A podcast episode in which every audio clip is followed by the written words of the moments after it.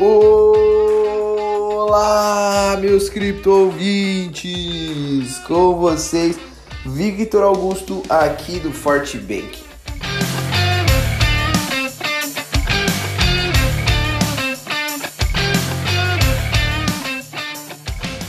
A rejeição dos 60 mil no último final de semana continua reverberando no Bitcoin.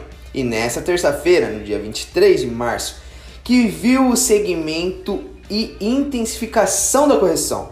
O processo de queda da principal criptomoeda do mundo começou na manhã de ontem, quando o ativo testou uma resistência dos 58.500.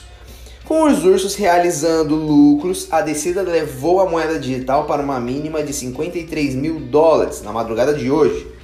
Agora, os touros tentam comprar a queda.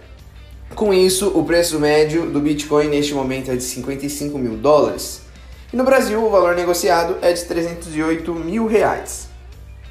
Embora já apontasse para um viés de baixa, a descida do, aos 53 mil dólares parece ter pego muitos investidores alavancados de surpresa.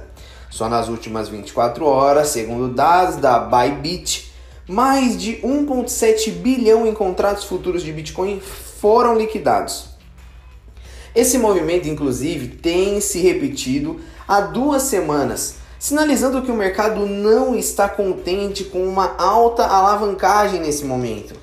A queda de hoje ainda aponta para um cenário macroeconômico instável.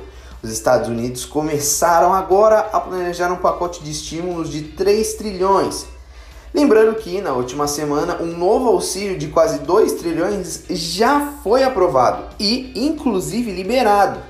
Além disso, a Europa se prepara para uma terceira onda da Covid-19, o que está levando temor aos investidores, que a recuperação econômica ainda está bem longe.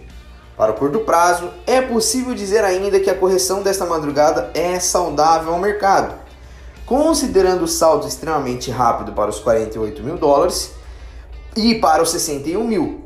Porém, uma tendência de queda no médio prazo também está no radar. Com um suporte crítico, é importante observar os níveis de 50 mil dólares. E se for quebrado porventura, os 46 mil dólares se tornam a próxima grande barreira. Para retomar uma subida mais consistente, o Bitcoin precisa romper os 56 mil dólares.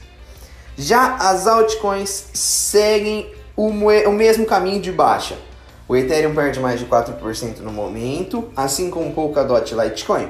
A Binance Coin recua 2%, o mesmo montante de Cardano. Você acompanhou o boletim diário da Fortebank com as principais informações e análises do mercado de cripto.